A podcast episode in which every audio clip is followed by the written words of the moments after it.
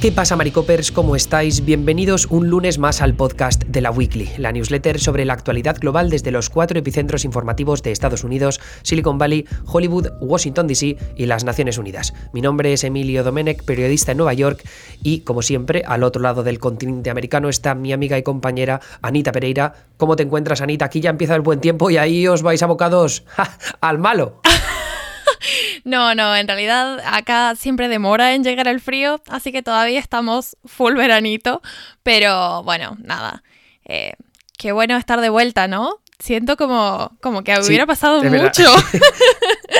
A ver, han, sido, unas semanas muy intensas. Han sido dos semanas, sí, pero bueno, ha pasado mucho en estas dos semanas. Totalmente. Yo, de hecho, creo que ha pasado como un año. Que es, la sensación que llevo teniendo con la actualidad en Estados Unidos desde hace bastante tiempo, porque eh, con las elecciones, el asalto al Capitolio en su momento también pasaba un poco parecido. Y luego, cuando empezó la administración de Trump en 2017, era igual, que había escándalos cada dos por tres y decías, pero por favor, ¿cuándo va a acabar esta puta locura? Pues ahora con la guerra de Ucrania, más de lo mismo. Sí, sí, tal cual. Y pensar que nosotros creíamos que nos íbamos a aburrir con la presidencia de Biden. Bueno, igual la actualidad internacional nos tiene entretenidos. Bueno, para, el para en un mal sentido en este caso, porque evidentemente no vamos a hablar no, de... Eso te iba a decir yo, eso te iba a decir yo, que, estamos aquí tomándonoslo un poco a WhatsApp, pero que evidentemente no es precisamente la información que nos gusta cubrir, porque estamos viendo muy malas noticias que llegan desde Ucrania. Y ese es uno de los temas que queríamos atajar hoy, eh, hablar específicamente sobre la relevancia que ha tenido el conflicto de Ucrania en las redes sociales, porque tiene implicaciones que van mucho más allá de, la cobertura informativa per se, ¿no? y es verdad que hemos visto noticias bastante trascendentales en ese aspecto que no sé si ah, podríamos dedicar alguna columna dentro de poco al asunto de, la censura de medios de comunicación, eh, en este caso propagandistas como son Reset Today o Sputnik News, pero, pero eso lo dejaremos para más adelante. De lo que queríamos hablar específicamente es del fenómeno que ha supuesto el conflicto bélico, la invasión rusa de Ucrania en, el contexto de las redes sociales y cómo la participación de los usuarios en, esa era de la superinformación ha terminado influenciando también a la forma en la que vemos este conflicto. Entonces, Anida, ¿de, ¿de qué vamos a hablar exactamente hoy? Porque decíamos de las redes sociales, pero primero vamos a hablar un poco del enfoque de las plataformas en sí mismas, ¿no? Exactamente, sí. Lo importante por ahí es entender, bueno, se ha hablado mucho y se, ha discutido mucho, ¿no? Justamente en redes sociales cómo eh, la cuestión en Ucrania está teniendo muchísima más atención internacional de la que han tenido otros conflictos armados que no han pasado hace mucho tiempo, digamos, que, que también podrían haber tenido esta misma mm, como, como dimensión, ¿no? Que parece que todo el mundo está al tanto de lo que está pasando en Ucrania, está tuiteando, eh, subiendo fotos, opinando, y es como me parece súper interesante, por ejemplo, cuando uno piensa en la cuestión de los hashtags, que es eh, una herramienta que atraviesa todas las redes sociales, y cómo el, hashtag de Ucrania o Ukraine en, inglés está juntando una cantidad de contenido, o sea, tan, tan diverso, tan variado, desde noticias, eh, luego fake news, videos editados, lo, lo, de siempre, digamos, pero también gente que se está sumando desde su área de trabajo, digo, los influencers que se están sumando a como hablar de la cuestión de Ucrania, cada uno lo hace desde una perspectiva muy diferente y el resultado es bastante caótico y es un poco el ecosistema que crean las redes sociales, ¿no? El hecho de que no sea una narrativa ordenada como ofrecen muchos medios de comunicación, que bueno, se explica una cosa, luego otra, se da contexto y demás. En las redes sociales, eh, digamos, hay muchísima información, mucha información fuera de contexto además, y en el medio, bueno, hay gente tratando de informar a través de las redes sociales, entonces el, este contexto caótico también hace que sea muy difícil para la gente que busca informarse a través de redes sociales como encontrar el contenido. Eh, apto para consumir, ¿no? O sea, para consumirlo como noticia. Es como si te metes en mi cuenta de Twitter. O sea, yo estoy intentando informar cogiendo de muchas fuentes diferentes y intento ser honesto, de verdad, pero la gente se cree que estoy financiado por la OTAN. Eh, OTANísimo es el nick que me han puesto para que no esté muy al día de, lo que pasa en Twitter. Pero yo, claro, me he muteado ya las menciones de aquella gente que no me sigue, porque la gente que no me sigue es probablemente los que vengan solo a trolearme o a eh, echarme en cara cosas o a insultarme, ¿no? Eh, entonces, claro, ahora mismo estoy bastante evadido de toda la mierda, pero cuando me meto desde otra cuenta y veo mm, cualquier tweet que he puesto, es acojonante el nivel de, respuestas que tengo de gente en este caso que está más alineada con Rusia. Y lo que ocurre es que cuando hay alguien consumiendo la información que yo publico y se mete a ver las menciones, va a haber enseguida un montón de comentarios que rechazan la, versión de los hechos que yo estoy contando, que yo siempre intento tener bastante cuidado con la información que comparto y, usar adjetivos que a algunos les pueden parecer periodísticamente incorrectos, pero con un conflicto de estas características es muy difícil verificar la procedencia de un misil o cuántos civiles han muerto, ¿no? Entonces siempre hay que hablar un poco con posibles, han contado mm. fuentes locales, ¿qué tal, ¿no? Entonces eh, eh, la cobertura de un conflicto es complicadísima, pero es que encima si tienes este factor de complejidad extra que te aportan las redes sociales a través de los miles y millones de usuarios que, que contrarrestan esa información que se publica, pues tienes eh, un, pitoste tremendo mm, con el que es muy difícil informarse. Entonces, uno de los aspectos que queríamos comentar en esta ocasión es hablar de qué es lo que, cuáles son las medidas que han tomado las principales eh, empresas tecnológicas. Nosotros hablamos mucho en este podcast y en esta newsletter sobre Silicon Valley. Y, yo quería empezar por Meta, que Meta es el conglomerado estadounidense que lidera Mark Zuckerberg y que incluye plataformas como Facebook, Instagram y WhatsApp, mm, a todas luces, eh, tres de las plataformas y redes sociales más influyentes del mundo. Y entonces las medidas que han tomado es interesante verlas con respecto a las decisiones que se han tomado al frente de estas eh, empresas a lo largo de los años en el contexto de la política estadounidense, ¿no? Hmm. Porque hemos visto mucha desinformación, especialmente desde el lado republicano, ¿no? Desde el movimiento conservador y cómo se han tomado algunas medidas en contra de, esa proliferación de, desinformación que llega desde, ese, desde esa parte del espectro. No necesariamente de forma exclusiva, ¿no? Pero sí mayoritariamente. Y, eh, en ese caso se tomaban decisiones muy lentas eh, pero se tomaban decisiones, o pasó ahí, por ejemplo, el bloqueo de la cuenta de Trump por eh, incitación de la violencia, ¿no? En el contexto del asalto al Capitolio.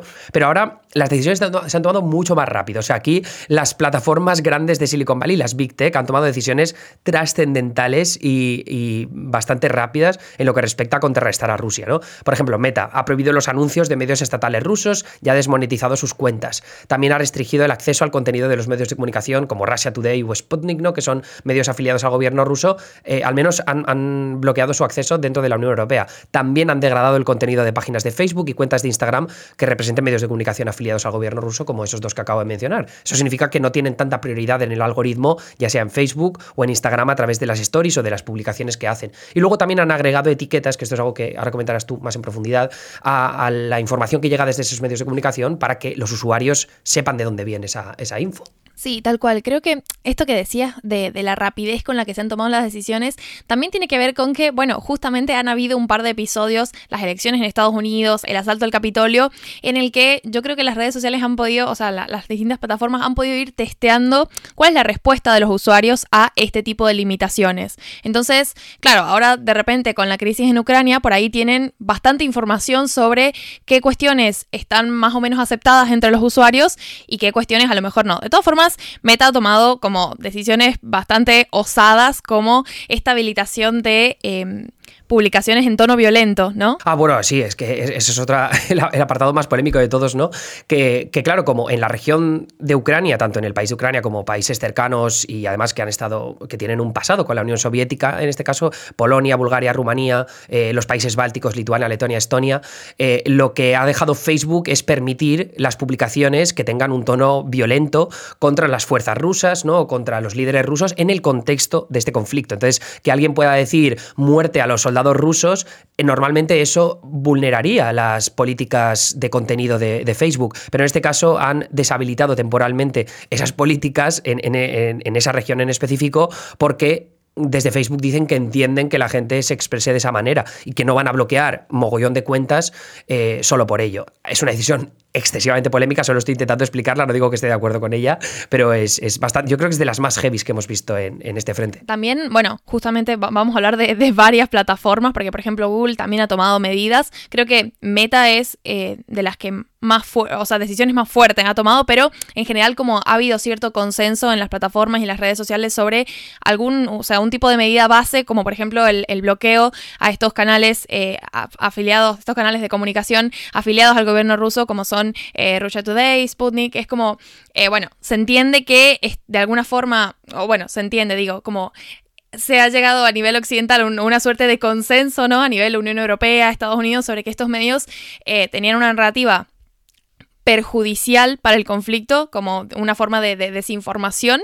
Y bueno, han, estado limitando desde eh, todos los frentes, porque lógicamente las plataformas responden como a, empresas diferentes, ¿no? Compañías distintas. Entonces, eh, la mesa que toma las decisiones es diferente, no, no es la misma para todas. Y está, es interesante ver cómo en algún punto han, llegado a una suerte de acuerdo porque se han tomado como estas medidas básicas en varias eh, plataformas diferentes. Y bueno, también otra de las cuestiones que, que hizo Google fue deshabilitar en Rusia la plataforma para hacer publicidad, es decir, limitar como las ganancias ¿no? que, se obtienen a través de los anuncios, eh, en YouTube, por ejemplo, que bueno, es un, un mecanismo que genera bastantes ganancias y demás. Entonces, ese tipo de medidas creo que hay como un, acuerdo bastante general. Que además, eh, eso no es solo impedir las ganancias que tengas, sino también el hecho de que te puedas publicitar, ¿no? Porque al fin y al cabo, Google es, eh, junto con Facebook, la principal plataforma de publicidad digital a nivel global. Entonces, si impides que Rusia, a través de sus medios de comunicación y de sus medios de propaganda,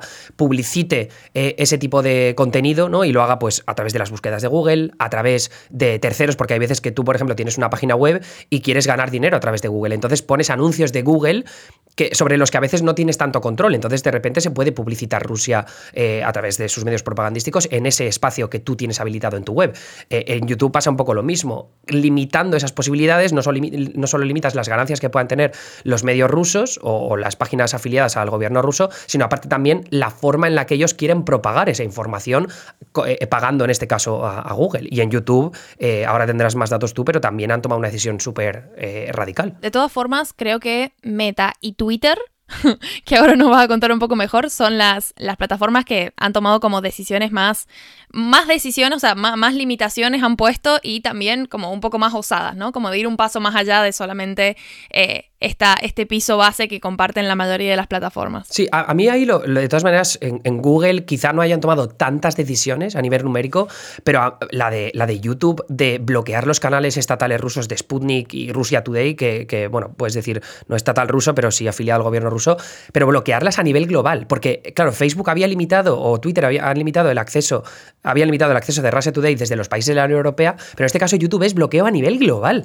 del canal de Russia Today que tenía, creo que eran 6 o 7 millones de suscriptores, eh, es uno de los canales más influyentes de habla hispana eh, en Latinoamérica, es mega influyente y bloquearlo a ese nivel es, una decisión muy, muy, muy, muy heavy y, un palo bastante tremendo para el arma propagandística de, Rusia. Eh, luego, en lo que respecta a Twitter, lo que sí que ha ocurrido también es una limitación en el asunto de los anuncios, que tú explicabas que Google también lo había notado, lo había notado.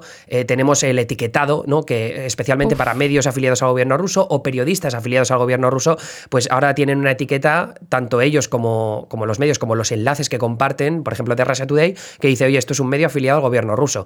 Aquí ha habido bastante polémica porque lo que dicen es, bueno, entonces, ¿por, qué la BBC no tiene ese, hmm. esa etiqueta, no? O sea, si la BBC al final tiene financiación del gobierno británico.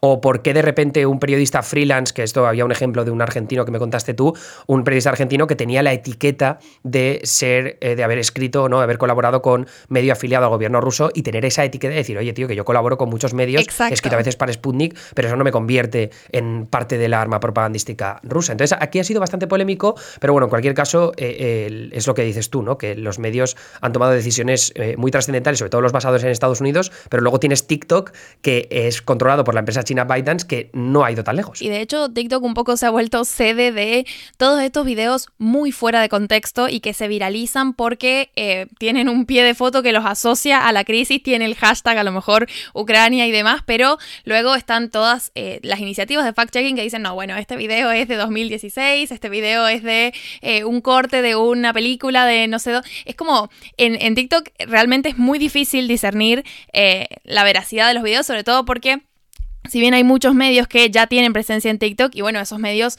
lógicamente hacen eh, videos cortos pero con, información contrastada, al menos eh, eso se espera, los usuarios privados que, suben videos y demás y que ponen todos los hashtags en los que también están conviviendo informaciones contrastadas, como que por ahí eh, esto mismo que, decía antes, ¿no? Se genera como una sensación de caos en la que es muy difícil realmente identificar cuando un video es eh, verídico o no. Y la verdad es que TikTok ha estado haciendo poco para eh, controlar eso, ¿sí? Si bien, por ejemplo, se sumó a la cuestión de las etiquetas para el contenido de, los, de estos eh, medios afiliados al Estado ruso, pero lo hizo más que nada como, como en respuesta a eh, la denuncia de un montón de activistas y de grupos que justamente estaban viendo cómo eh, en la plataforma, a medida que, que, había ese vacío ¿no? de decisiones que, limitaran estas cosas, mientras que sí lo vimos en Twitter, lo vimos en Facebook, bueno, en Instagram, es como, claro, justamente más gente se iba a TikTok a difundir este tipo de contenido y a usar la plataforma con estos fines. Entonces, eh, hubieron muchas denuncias de, grupos que, trabajan justamente con la cuestión de la desinformación porque se, estaba viendo esto. Eh, digamos, en resumidas cuentas, esa la cuestión de la etiqueta y también el bloqueo geográfico de contenido de los medios de comunicación para la Unión Europea. Que esto yo entiendo que tiene más que ver con la decisión de la Unión Europea y cómo, o sea, totalmente. es como de la Unión Europea baja a las distintas plataformas, pero eh, si no fuera por, por esa decisión eh, que, digamos, tan severa que tomó la Unión Europea, no sé si, si se hubiera aplicado así. Y lo último que anunció TikTok tiene que ver con esta ley que, es eh, relativamente nueva en Rusia, la, ley de noticias falsas, que es bastante eh, preocupante, ¿no? Igual Rusia por ahí tiene como, como varios eventos así de, leyes particularmente polémicas, pero en este contexto, esta nueva ley rusa lo que permite es que eh, creadores de contenido enfrenten penas de prisión si publican, eh, si se comprueba, digamos, que han publicado o han estado difundiendo contenido que el Kremlin considere información errónea sobre la invasión de Ucrania. Entonces se entiende que cualquier contenido que se produzca y que no responda a la, discursiva, ¿no? El, discurso que está manejando el Kremlin con la cuestión del, ataque armado, eh, bueno, puede ser penalizado con penas de prisión. Entonces, lo que ha hecho TikTok es, teniendo en cuenta esta nueva normativa, no va a permitir que los usuarios rusos carguen clips de transmisión en vivo en la aplicación. Justamente como, bueno, también una forma de, cuidar a esos usuarios, ¿no? sí, los está, los está protegiendo, literalmente. Sí, sí. Y, luego, el, es claro, aquí estamos hablando un poco de las decisiones que están tomando desde, estos, eh, desde esas plataformas para impedir la desinformación, que ahí cada uno puede estar más o menos de acuerdo con el tipo de decisiones que se han tomado y está clarísimo que algunas de ellas eh, yo entiendo que sean muy controvertidas y de hecho no, no creo estar de acuerdo con varias de ellas. Pero en lo que respecta a la información, también es muy interesante cómo las redes sociales se han convertido en, en clave para consumir información, tanto para civiles como para militares, como periodistas y cada uno de esos, eh, de, esos objetivos, ¿no? en este caso de consumidores de información, han interpretado ese consumo de una forma distinta. Entonces, los civiles lo han usado, en este caso, millones de ucranianos que han usado Telegram, esa plataforma de mensajería cifrada, para recibir información actualizada de sus gobiernos locales, provinciales o a nivel estatal.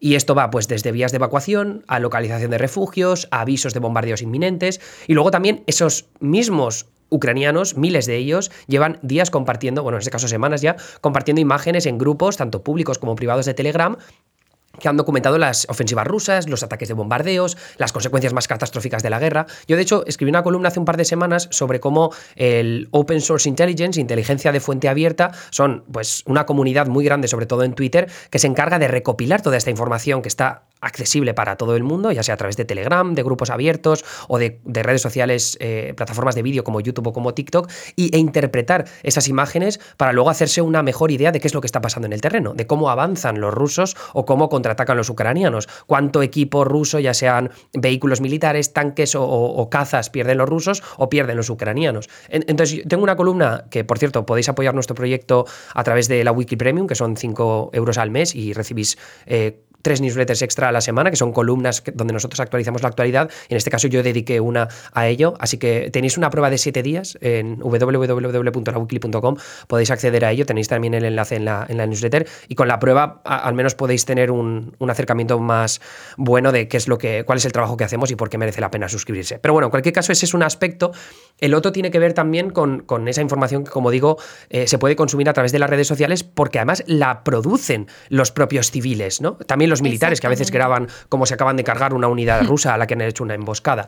Evidentemente todo esto tiene un sesgo pro-ucraniano bastante heavy, ¿no? Porque esto es inevitable, al fin y al cabo son los ucranianos quienes están defendiendo su tierra o su democracia y tienen la, la, la mano ganadora en esa guerra de la información, porque son ellos quienes van a compartir y propagar las victorias de sus fuerzas o las afrentas del enemigo y no así las derrotas o los crímenes que haya podido cometer su propio bando, que es algo que también hemos visto a lo largo de, las últimas semanas. Y luego en Twitter ya es, es donde esto se eleva eleva a la máxima potencia, Anita. Sí, eh, antes de, pasar puntualmente a, cómo se refleja esto en Twitter, ¿no? Porque por ahí Telegram es eh, la, vía en la que se, empiezan a dar a conocer todas estas imágenes, estos videos y demás, y luego en Twitter se traduce en forma de debate público, ¿no? Porque Twitter un poco es la plataforma internacional, diría una de las favoritas para debatir cuestiones de política, bueno, en conflictos armados, como vimos, por ejemplo, en, Afganistán, Twitter estaba... Eh, completamente abocado al debate de, la crisis y bueno, un poco ahora está pasando lo mismo, pero algo que me parece muy interesante tener en cuenta con, con, esto que decías de cómo los civiles son los que comparten información, tiene que ver con también la dimensión civil de la guerra, ¿no? Porque por ahí nos vamos mucho en números, en, tanques, en cantidad de armamento, en las decisiones que están tomando los distintos eh, dirigentes, que dijo la Unión Europea, que dijo Estados Unidos, pero eh, por ahí se pierde de vista, ¿no? Un, componente clave que es eh, verdaderamente cómo se está viviendo la guerra desde Ucrania. Y es una perspectiva que es muy difícil alcanzar para los medios, por ejemplo, sobre todo aquellos que no se pueden dar el lujo de enviar un corresponsal o una cuestión así, y que dependen, ¿no? De conseguir y de chequear estos testimonios de civiles que poco a poco se van viralizando y se van eh, sumando al, debate público e internacional sobre la crisis. Entonces, teniendo en cuenta eso, bueno, en Twitter es donde todas estas imágenes y estos videos eh, se, suben, ¿no? Y luego hay distintas em, comunidades, digamos, que se dedican justamente a chequear de dónde provienen estos, estos videos, no solamente si son ciertos o, o no, digamos, si están editados o si están em, diseñados para hacer creer una cuestión diferente, sino también, bueno, desde qué punto se tomaron, eh, qué es lo que hay en juego en esa zona al momento en el que se toma el video y un montón de cuestiones que son súper interesantes y que aportan justamente lo que decía que falta en redes sociales a veces, que es el contexto. Es decir, yo veo un video de un soldado ucraniano que está herido o que se está despidiendo de la familia y es como, bueno, pero ¿de dónde sale? ¿Dónde está? ¿Dónde están? Eh, ¿Están atacando la ciudad? ¿Está yendo a otra ciudad que está siendo asediada?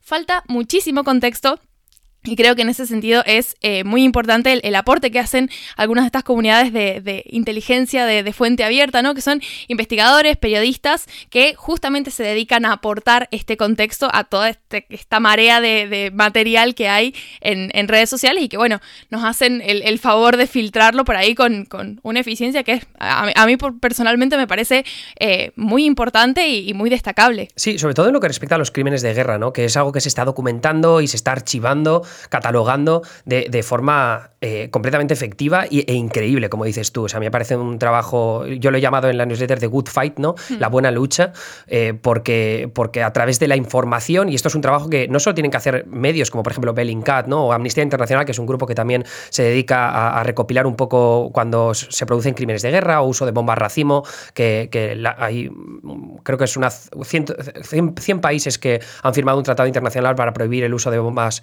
con munición de racimo. En este caso, tanto Rusia, parece que también Ucrania están usándolo para este conflicto, ya lo han usado en el pasado en el conflicto del Donbass. Y, el hecho de que estos grupos estén eh, catalogando todo lo que ocurre en ese frente me parece súper importante para que recordemos lo terrible que es la guerra y lo terrible que puede ser esta guerra o que ya está siendo esta guerra en específico, porque solo así se, podrán buscar culpables acordemente en, el futuro. Así que eh, yo creo que eso es un poco un resumen, ¿no? el contraste que vemos entre las decisiones que están tomando las plataformas para impedir la desinformación y luego también cómo los propios usuarios están luchando en contra de esa desinformación, que es algo muy, muy, muy difícil en una era en la que estamos súper informados, pero esa superinformación que también se traduce en mala información. Especialmente cuando tienes tantas eh, eh, iniciativas de propaganda luchando al mismo tiempo por ganar esa, guerra que transcurre en, el plano digital. Creo que, que, es muy importante no perder de vista que las redes sociales como concepto, ¿no?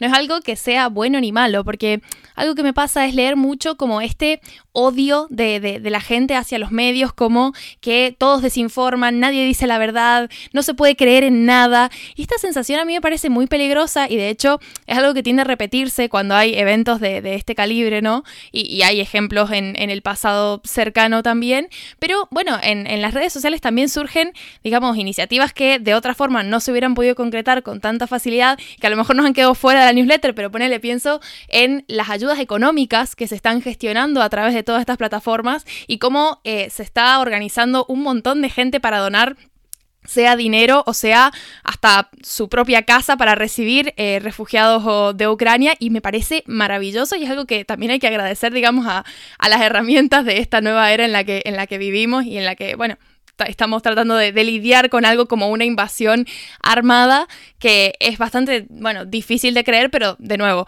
por ahí es difícil de creer porque la magnitud que está teniendo la cobertura nos hace ser mucho más conscientes de lo que implica, de lo que a lo mejor hemos sido con otras crisis armadas que también se han ejecutado en un, en un pasado cercano y que sin embargo no han tenido esta dimensión de cobertura.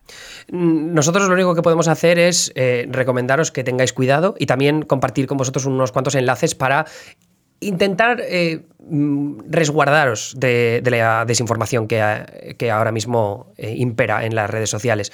Así que tenéis, tenéis, como digo, un par de enlaces en la newsletter para que podáis indagar un poquito más y, tengáis mejores herramientas a vuestro alcance para luchar contra esa desinformación o la propaganda que pueda llegar de uno u otro lado. Y, eso es todo un poco por nuestra parte en esta ocasión. Estamos muy felices de haber vuelto aquí al, podcast y a la newsletter semanal de análisis. Eh, pero Anita, nada, muchas gracias y que la gente se una al proyecto de la Weekly con una suscripción premium, claro. Por supuesto, así nos leen, bueno, mañana y el resto de la semana. Genial que así sea. Pues nada, un abrazo, Anita, hasta luego. Adiós.